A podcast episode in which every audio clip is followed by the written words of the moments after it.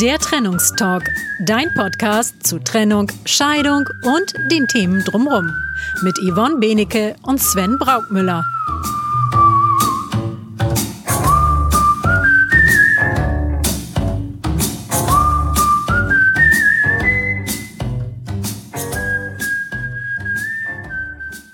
Hallo ihr Lieben, herzlich willkommen zum Trennungstalk, dem Podcast, der sich mit Trennung, Scheidung und allen Themen drumherum auseinandersetzt. Damit es für dich wieder ein Stück leichter wird, dein Leben zu gestalten und in Freiheit und Frieden zu leben. In diesem Podcast beschäftigen wir uns sowohl mit den emotionalen als auch mit den praktischen Aspekten dieser Lebenssituation und wollen dir wertvolle Tipps und Hilfestellung geben.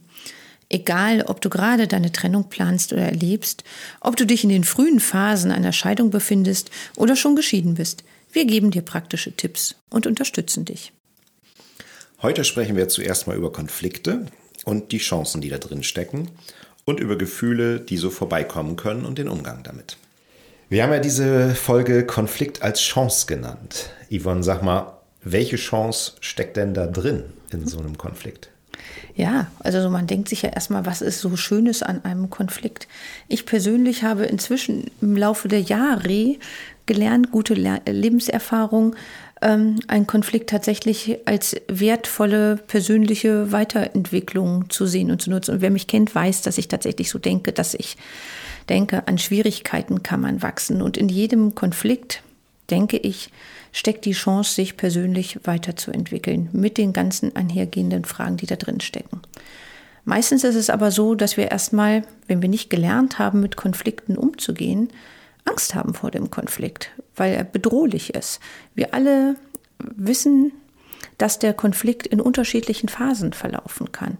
Wir denken vielleicht an das Stufenmodell von Glasel, wissen dann, dass es noch am Anfang so sein kann, wenn wir einen Konflikt mit jemandem haben, vielleicht mit unserem Partner, aber auch dem Arbeitskollegen, wie auch immer der Konflikt geartet sein mag, dass es im ersten Moment erst nochmal die Möglichkeit gibt, dass man gut auseinandergehen kann, dass man da was lernt, dass es, dass die Beziehung nicht abbrechen muss. Aber manchmal gibt es dann so den Point of No Return. Man merkt es dann auch, dass der dass die, die Anspannung, die Spannung, das Thema, was damit verbunden ist, sich immer weiterentwickelt und man denkt sich, hm, wie kommst du da raus? Und plötzlich merkt man, da ist so eine Stufe überschritten und es geht weiter und eigentlich kann jetzt nur noch einer als Gewinner, einer als Verlierer rausgehen. Und wovor wir alle, glaube ich, richtig Angst haben, ist, dass es keine Gewinner mehr geben wird, sondern letztlich der Gesichtsverlust für beide so hoch ist, dass wir gemeinsam in den Abgrund gehen dürfen. Und ich denke, das macht Angst. Das macht Angst, wenn man nicht weiß, wie man gute Instrumente einsetzen kann, um auf unterschiedlichen Stufen des Konfliktes vielleicht intervenieren zu können. Und ich denke, es ist gut zu wissen, dass man Konflikte nicht nur destruktiv führen muss und es hinterher, ich sag mal, zu einem, keiner kann als Gewinner hervorgehen. Wir müssen jetzt nicht an Kriege denken, sondern es reicht der, die Beziehungsstreitigkeit. Auch da heißt es ja manchmal, ne, wenn es mir nicht gut geht, soll es dir auch nicht gut gehen. Wie schrecklich. Ne? Und da ist so, wenn solche Sätze fallen, in, gerade in Streitigkeiten, ne, du wirst schon sehen, was du davon hast. Das sind ja so, das kennt, glaube ich, jeder von uns äh, da zu sehen, wie kann man eigentlich gut damit umgehen ne? und auch zu sehen, wie kann ich da aus diesem aus dieser schwierigen Situation, die ich da habe, in der Beziehung, in dem Konflikt, noch etwas Gutes finden. Also so, dass es wieder in den Fluss kommt, dass vielleicht, wenn ich auch den anderen ja nicht verändern kann, aber ich kann meine Einstellung zu den Dingen verändern. Ich kann neue Gedankenwege entwickeln. Ich kann Gewohnheiten ändern, in den Fluss bringen. Ich denke, da wirst du auch gerade als Coach äh, viel Möglichkeiten sehen. Es können neue Lösungen für alle Beteiligten gefunden werden, die mhm. vielleicht gar nicht vorher so äh, sichtbar waren. Ich finde, das ist total wertvoll. Also eigentlich ist ein Konflikt total wertvoll, weil er viele mit vielen alten Gewohnheiten brechen kann und neue schöne Dinge entstehen können. Mhm gerade mit Gewohnheiten brechen, was du sagst. Das erleben wir ja in vielen Beziehungen immer mal wieder, dass es so eine Art Hinrunde, Rückrunde gibt bei den, bei den Ehepartnern mhm. oder Lebenspartnern. Ja, Man hat einen Konflikt, der schon lange schwelt, unterschwellig irgendwo ausgetragen wird, schon seit Jahren. Und alle Freunde, alle Bekannten, die die beiden Protagonisten regelmäßig treffen, die merken halt, er kriegt eine Spitze von ihr. Eine halbe Stunde später gibt es die entsprechende Spitze zurück. Zwei Stunden später geht es wieder in die Hinrunde und danach wieder in die Rückrunde. Und man steht daneben, nimmt das wahr und die beiden Partner, die sich da eben diesen Schlagabtausch liefern, die kriegen das nicht mit. Nicht? Die sind, äh, haben kein Bewusstsein dafür, was da gerade passiert, kriegen das nicht mit.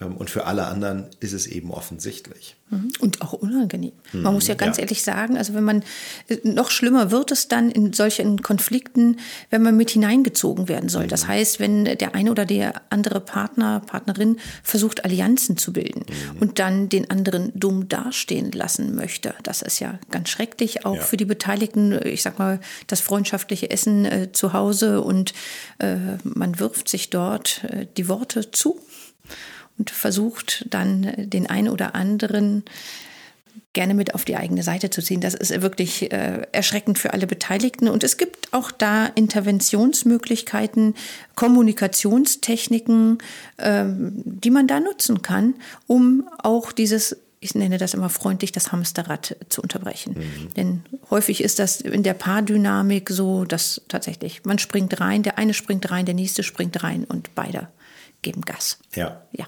Gerade wenn man das trainiert hat, lange trainiert hat, über Ehejahre hinweg. Mhm.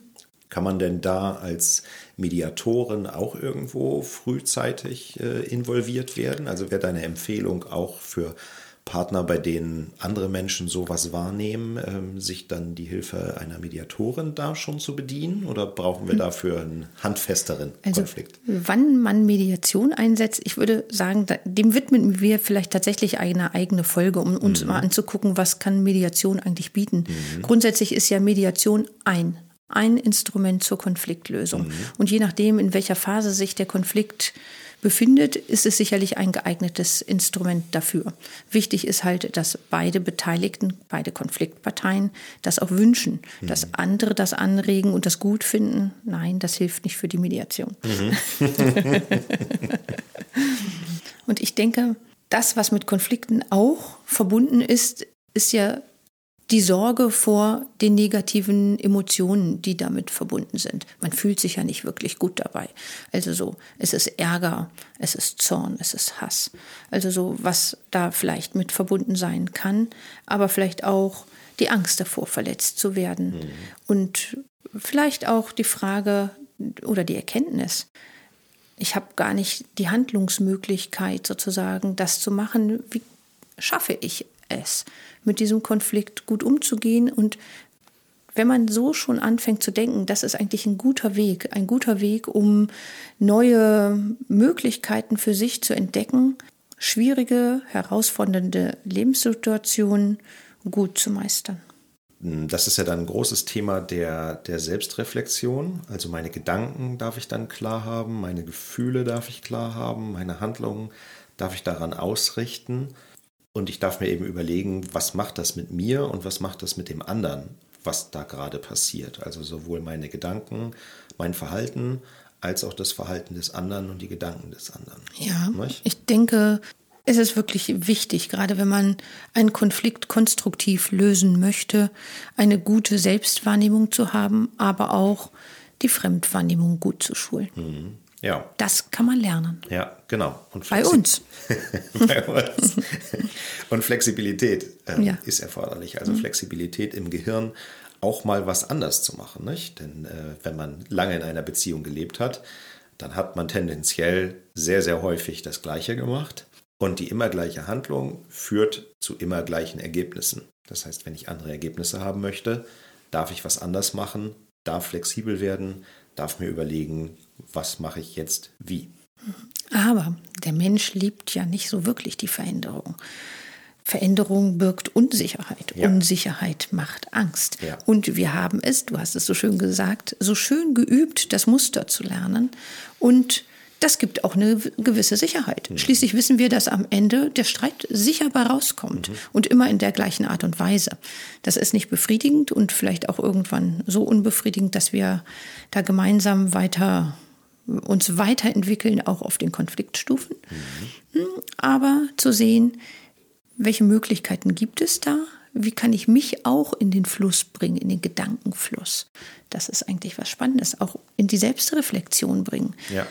Und zu sehen, warum verhalte ich mich da eigentlich so? Was macht mir Angst? Was triggert mich, wenn der was sagt? Warum springe ich mit ins Hamsterrad? Ja. Mhm. Ja, jeder Konflikt ist tendenziell eine Stresssituation äh, für die Konfliktbeteiligten. Und das Unterbewusstsein übernimmt dann ja schnell das Ruder an der Stelle und führt uns durch einen Konflikt oder zumindest in den Konflikt. Und wir wissen, dass das Unterbewusstsein etwa eine Million Mal schneller arbeitet als der bewusste Verstand. Das heißt, im ersten Schritt kommt vermutlich häufig eine unbewusste Handlung. Das heißt, ich agiere in den Mustern, so wie ich schon immer agiert habe.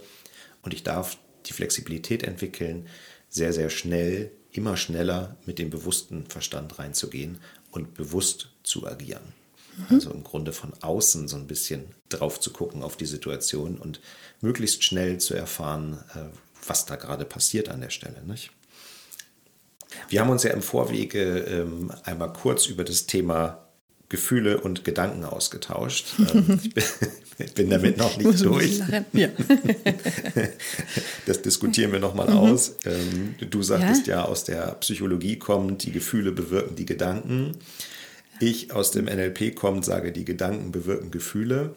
Ja. Ich würde das nie mit dem Ausschließlichkeitsaspekt genau, sagen, sondern tatsächlich auch, ja. auch, so und so. Also das Gespräch von uns letztens klang auch bei mir noch nach ja. und habe gedacht, nein, also so, ich würde es nicht ausschließlich so sagen wollen, aber ausschließlich zu sagen, die Gefühle steuern die Gedanken, nein, das würde ich mhm. jetzt nicht so. Mhm. Mhm. Ja. So Frage ist doch, welche Gefühle kommen vorbei in, dieser, in dieser Situation und wie gehe ich damit um? Mhm. Und bin ich in der Lage, meine Gefühle auch wahrzunehmen? Mhm. Kann ich den Fokus, traue ich mich auch, den Fokus auf diese unangenehmen Gefühle zu richten? Mhm. Ja. Also so, gerade wenn ich an meine Trennungs-Scheidungszeiten denken würde, also so, oder an andere unangenehme Situationen, dann ist es doch erstmal ganz wichtig, selber Klarheit zu gewinnen. Ne, was passiert da eigentlich? Natürlich kann man versuchen, die Situation zu analysieren und erstmal die Zahlen, Daten, Fakten, so sage ich es immer, erstmal zu sortieren. Was habe ich wahrgenommen? Habe ich das richtig wahrgenommen? Und dann, was macht das mit mir? Welche Gefühle sind vielleicht da? Und ne, warum ist da Ärger? Warum ist da Zorn? Ne, und das aber auch bewusst für sich zu sehen. Ne, was ist das für ein Gefühl und es auch zu benennen. Mhm. Es setzt ein hohes Maß an Bewusstsein oder Bewusstheit voraus, nicht? das mhm. wahrzunehmen. Und ja. ich glaube, das kann man trainieren. Das kann man trainieren. Ich denke das auch, das kann man trainieren. Äh, das auch immer wieder und auch sich nicht in diesem Gefühl zu verstricken. Mhm. Zu lernen, ähm, dass das Gefühl mich nicht bestimmen muss. Das Gefühl kommt und ja. geht, wie eine Welle. Ja. Und das auch zu wissen, dass man nicht seinen Gefühlen hilflos ausgeliefert ist, sondern dass wir es auch mit in der Hand haben, auch mit in der Hand haben, gut mit diesem Gefühl umzugehen, einen guten Umgang mit dem Gefühl Angst, einen guten Umgang mit dem Gefühl Unsicherheit. Unsicherheit kann man nehmen ne? und auch Angst kann man nehmen, also sich selber nehmen, jemand anderes kann es nicht, aber man kann sich mit dem Thema gut auseinander beschäftigen äh, gut auseinandersetzen, äh, sich angucken, wovor genau habe ich Angst. Im Rahmen von Trennung, Scheidung ist es ja ganz oft so, dass man vor dieser ungewissen Situation Angst hat, vor dem Alleinsein. Ja. Dann aber auch vor wirtschaftlichen Fragen. Man hat Sorge, was passiert da eigentlich, wenn ich mich jetzt trenne? Ähm, woher kriege ich Geld? Ich bin vielleicht gerade wirtschaftlich abhängig von dem Partner, der Partnerin und weiß noch nicht so richtig, wie es dann danach weitergeht. Kann ich mir das erlauben, mich zu trennen? Das ist eine ganz häufige Frage. Wenn jemand zu mir ins Büro kommt, ist das meistens die erste Frage mit. Ne? Mhm. Kann ich mir das leisten, mich zu trennen, wenn jemand im Vorfeld kommt? Ja.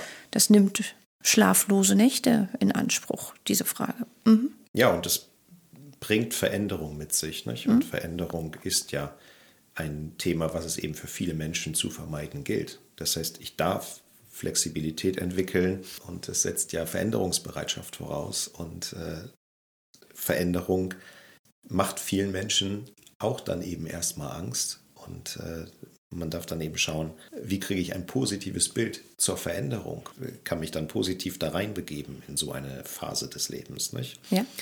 Da gibt es zum Beispiel im NLP wunderbare Mittel, mit denen man mal hinschauen kann, welche Angst da wirklich ist und diese Angst auflösen kann. Also so finanzielle Sorgen, was du gerade angesprochen hast. Was steht denn wirklich dahinter? Mhm. Ist das mangelndes Vertrauen in, in sich selbst oder in, in darein, dass alles gut werden kann und dass, das, äh, dass die Welt für uns sorgt? Ähm, oder der liebe Gott oder das Universum, je nachdem an was du glaubst das kann ja dahinter stecken. Und mhm. da darf, darf man mal hinschauen, äh, was denn da passiert und was der wirkliche Treiber ist an der, an der Stelle. Ja. Finde ich ganz, ganz interessant, weil gerade dieses äh, Angst zu haben, das nicht zu schaffen, diese Situation nicht mehr zu bewältigen mhm. und das nicht zu handhaben, äh, gerade Frauen, die ganz lange vielleicht auch aus dem Beruf raus gewesen sind, um für die Familie zu sorgen, mhm. die haben ganz häufig diese Ängste und Sorgen genau das, schaffe ich das wieder? Ich bin so lange aus dem Beruf raus, ich kann doch nichts. Äh, wie soll das äh, was werden, wenn ich jetzt gehe? Dann stehe ich mittellos da und äh, ich habe nicht für meine Rente vorgesorgt. All dieses, das sind ja Zukunftsängste, mhm. die kann man ganz konstruktiv angehen. Und ich muss ganz ehrlich sagen, an dieser Stelle, wir hatten vorhin über Konflikt als Chance oder über diese herausfordernde Lebenssituation als Chance gesprochen. Ich finde, das ist ein wunderbarer Prozess der persönlichen Weiterentwicklung, weil dann Mann, Frau lernen darf, sozusagen die eigenen Stärken wieder zu entdecken und dann auch zu leben. Das macht natürlich, ich sag mal, wenn man im Unterhaltsrecht da sitzt und man rechnet erstmal und sagt dann, ja, hm, es macht schon Sinn, arbeiten zu gehen. Das hört sich jetzt so ein bisschen an, so nach dem Motto, was soll daran schön sein? Aber Feedback, wenn ich ein mhm. Feedback von Mandantinnen und Mandanten bekomme, denen ich das auch schon so gesagt habe, ist das immer gut. Ja, sie hatten recht. Sie hatten recht. Ne? Ich habe mich damit tatsächlich weiterentwickeln können. Und das freut mich. In unserer Episode 0 habe ich gesagt, warum habe ich das gemacht? Weil ich was mit Menschen machen wollte. Genau. Und ja. das ist ja auch schön, da schöne Impulse zu setzen und zu zeigen, ne? Du darfst dich damit weiterentwickeln, auch mit dieser Situation. Die ist nicht dazu da, dass du scheiterst, sondern sie ist dazu da, damit du einen guten Weg für dich findest. Mhm. Ja, und gerade die herausfordernde Situation sorgt ja auch dafür, dass die bestehenden Muster in uns verstärkt werden. Mhm. Das heißt, ich habe ja vorher ähm, es geschafft, meinen vielleicht Haushalt im Griff zu haben, die Arbeit mit den Kindern im Griff zu haben, auch wenn ich nicht ähm, einer, einer angestellten Tätigkeit nachgegangen bin. So, und diese Trennungssituation führt doch dazu, dass ich jetzt noch mehr Energie habe, noch mehr Energie da reingeben kann und eben in der Lage bin, neben den Themen, die ich bislang schon bewältigt habe, auch weitere Themen anzugehen. Mhm, die, ich die, denke die Kraft auch. ist ja. in dir und äh, du darfst diese Kraft eben nutzen, positiv nutzen, um auch in diesen Bereichen noch nach vorne zu kommen. Mhm. Also alle Muster werden durch Trennung verstärkt. Mhm. Und, und, Wut ist ja auch ein wunderbarer Antreiber. Das heißt, wenn ich in der ersten Phase der Trennung ähm, die Wut spüre, die Wut wahrnehme, dann kann mich diese Wut auch nach vorne bringen, kann es eben schaffen, äh, mir zusätzliche Energie zu geben. Nicht? Und äh, das ist eben auch wichtig an den Gefühlen, ähm, weshalb sie eben auch vorbeikommen in so einer Phase, denke ich mal, um uns einfach auch nochmal nach vorne zu bringen. Ja, aber ich denke, ich sage bewusst aber, ähm, dass es wichtig ist, einen konstruktiven Umgang mit diesen ja durchaus ähm, zerstörerischen Gefühlen finden mhm. zu können. Denn es ist meine Angst, es ist meine Wut, es ist mein Zorn. Das Gefühl ist in mir und nicht in dem anderen, auch wenn ich vielleicht die Wut auf den anderen richte. Und ihn da ganz gerne für verantwortlich machen möchte für diese schwierige Lebenssituation. Und von daher ist es unfassbar wichtig, dass man gerade, wenn man auch wütend ist, sich da drin nicht verheddert und bleibt. Ansonsten entwickelt sich einfach so ein Groll, der bleibt. Ja. Und dann ist man grollig. Also so, und dann denke ich immer, ach, wie schade. Ne, dass, äh, ich, ich schleppe ja dann den Groll mit mir rum und bin ständig wütend und da sich das genau anzugucken, ist das jetzt erforderlich? Man darf wütend sein, man soll das auch. Und ich denke, es ist wichtig für die Selbstbehauptung und auch, um da gute, gesunde Wege zu finden. Aber einen gesunden Umgang mit diesen Gefühlen zu finden, ich glaube, das ist echt wichtig, gerade in diesen Zeiten. Und dann komme ich zurück auf den Anfang. Für den Konflikt ist es ja auch wichtig, wenn ich mit Wut, wenn ich mit zerstörerischer Wut, mit, mit zerstörerischem Hass in einen Konflikt gehe und den Konflikt führe, mache ich für die Zukunft eventuell so viel kaputt, was gar nicht sein müsste. Was ja. ja insbesondere wichtig ist, wenn gemeinsame Kinder da sind, um die man sich kümmern darf, dann ist es doch gut, eine Ebene zu haben, die eben nicht von Wut und Hass bestimmt ist, sondern eine Gesprächsebene zu haben, die ein bisschen mehr Neutralität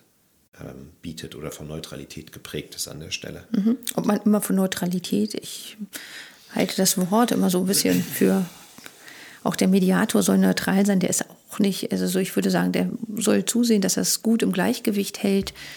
Ja, also mit Gefühle der Neutralität, ja, ja, die Be Gefühle bewusst haben. Ja, ja, genau. Also ich denke, zu dem Thema Gefühle können wir noch mhm. ganz viel sagen. Ich denke, ja. dass wir dazu auch noch mal eine Podcast-Folge machen können, mhm. ähm, um da noch mal ein bisschen näher drauf einzugehen, auch auf die ganzen Gefühle, die so vorbeikommen können im Rahmen einer Trennung oder einer Scheidung. Da gibt es ja noch ganz viel mehr. Vielleicht schauen wir uns die Gefühle mal im Einzelnen an, was da wirklich dahinter stecken kann, wie man konstruktiv damit umgehen kann. Das wäre mir ganz wichtig an der Stelle.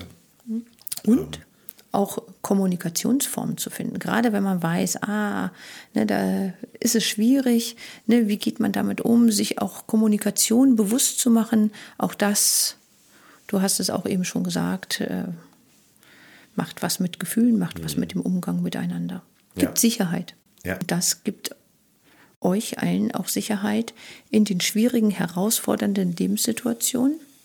Ein Umgang erstmal mit dir selbst, dann aber auch mit der Situation und mit dem anderen zu finden. Eine gute Lösung zu finden, konstruktiv damit umzugehen, wenn du es denn möchtest. Mhm. Also mach dir die Gedanken, mach dir die Gefühle bewusst, so gut es geht.